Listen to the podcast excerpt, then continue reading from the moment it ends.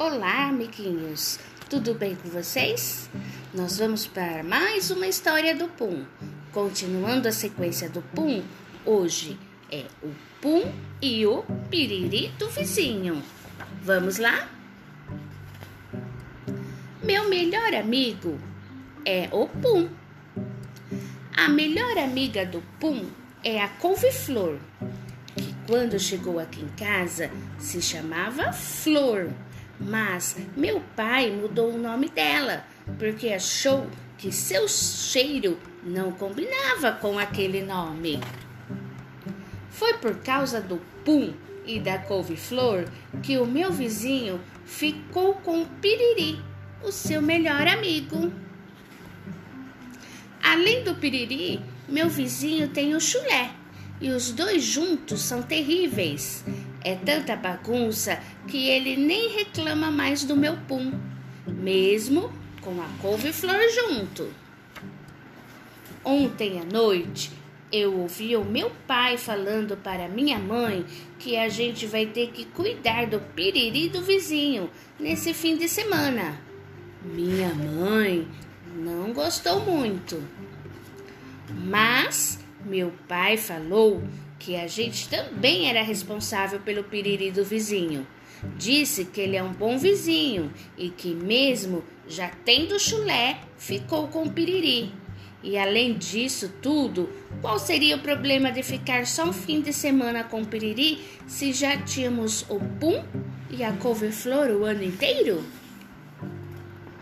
No sábado, eu acordei bem cedo. Tomei meu leite com chocolate Comi pão com manteiga e mais umas bolachas de maisena com banana. E depois corri para o quintal para soltar o pum e esperar o piriri chegar. Eu tentei não fazer muita bagunça, mas o piriri engana a gente. Ele chega de mansinho, parece que não vai dar problema nenhum, mas de repente começa a se agitar. Aí a gente não consegue ficar parado e tem que sair correndo. De tarde, meu pai levou a gente para passear na praça e eu, que achava difícil segurar o pum, descobri que segurar o piriri é impossível. Ninguém consegue segurar o piriri, nem meu pai, que é adulto. Então eu passei a tarde correndo atrás do meu pai, que corria feito maluco atrás do piriri. E por causa disso, eu acabei deixando Pum escapar um monte de vez. Quando a gente voltou para casa, meu pai suava por causa do piriri. Eu ouvi ele dizendo para minha mãe que tinha que dar o braço a torcer e que ele devia mesmo ter ficado quieto em casa, porque sair para passear com o piriri foi uma ideia muito bocó. Meu pai saiu de fininho e foi cochilar. Eu queria ver desenho, mas não consegui. Quando sentei no sofá, veio Pum com a couve-flor e logo em seguida o piriri.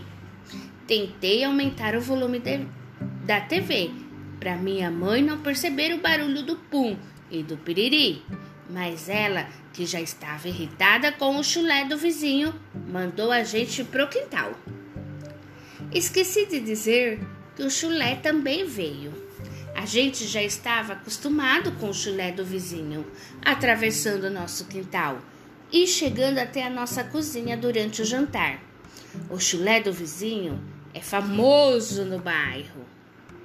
Antes de viajar, nosso vizinho disse que minha mãe não ia nem notar o chulé dele, porque ele é muito discreto e fica debaixo dos móveis sem incomodar ninguém.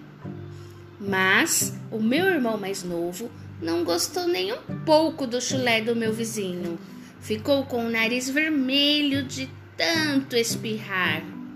Acho que ele é alérgico ao chulé. O fim de semana, que já não estava nada bom para minha mãe, piorou muito quando o piriri saiu feito um jato para cima do entregador de pizza. Tudo que não caiu no chão foi parar em cima dos outros. O chulé ficou chorando a grogonzola e o pum a quatro queijos. A gente nem quis jantar. No domingo, o clima estava tenso. Minha mãe estava brava e descabelada, limpando a sujeira do piriri no quintal. Meu pai tinha conseguido separar o pum do piriri, e aí o pum ficou amuado e não quis sair, mesmo com a couve-flor provocando. Ainda bem que amanhã é segunda-feira e tudo volta ao normal.